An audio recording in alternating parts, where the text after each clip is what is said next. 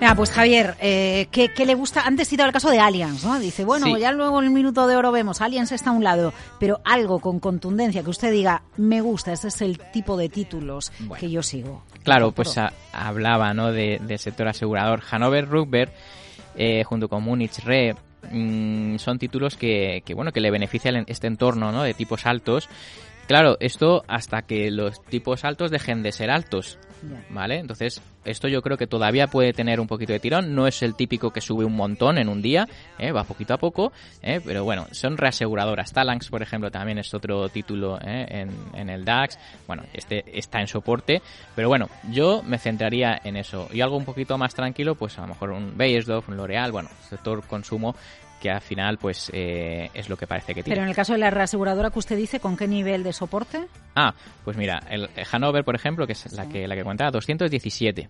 Bien, que es por donde pasa esa media de 30 semanas. Oye, si leemos cerrar por debajo, nada, nos hemos equivocado, nos retiramos, ¿vale? Pero bueno, son, eh, como vemos, es esa media, se suele respetar en las correcciones. Pues eso es lo que yo busco.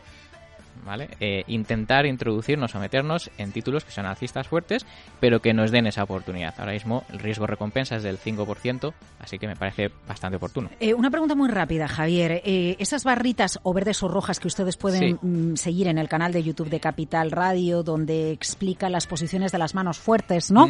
O las ventas de las manos fuertes, ¿con qué decalaje respecto a marcar el precio se conocen? ¿O es simultáneo esa información que usted la solapa en el gráfico? Claro, bueno, esto se hace en un una ventana de 52 semanas, en un año.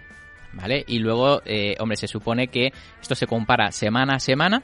Si vemos una barra verde como estamos viendo, eh, se supone que está entrando más dinero inteligente o más mano fuerte de lo habitual, ¿vale? Porque luego esto es una comparación relativa. O sea que sí, en realidad es tiempo real. es tiempo real, sí, podríamos considerarlo tiempo real. Sí, sí, sí. Es, iba, semana a semana. O sea que eh, hombre, y, mejor a cierre de viernes, a cierre de semana, cuando ya nos da toda la información esa, esa barra.